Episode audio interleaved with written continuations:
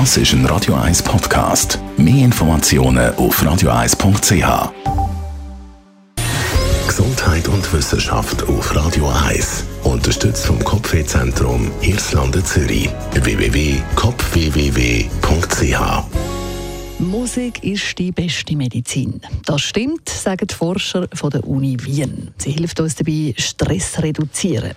Während der Pandemie haben die Forscher genau das untersucht was eben Musik für einen Einfluss auf unser Gemüt hat. Und die, die während dem Lockdown Musik gelesen haben, die haben einen tieferen Stresspegel und eine bessere Stimmung, hat die Untersuchung gezeigt.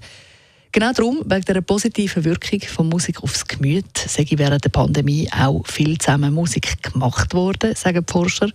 So zum Beispiel eben auf dem Balkon, an virtuellen Live-Konzerten oder man hat zusammen gesungen im Online-Chor. Während dem ersten Lockdown haben die Forscher Leute befragt, aus Österreich und auch aus Italien, wo eben die Leute wirklich müssen daheim bleiben kennen wir ja auch.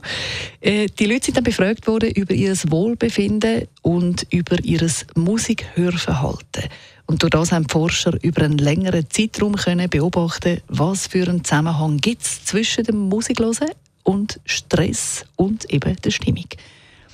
Musik ist durchschnittlich einmal pro Tag gelesen worden von diesen Befragten. Mit sehr grossen Unterschieden. Die einen haben eben fast Musik gelesen, die anderen haben fast keine gelesen. Und nur gerade etwa ein Zehntel, also nur gerade jeder Zehnte, hat kein einziges Mal Musik gelesen.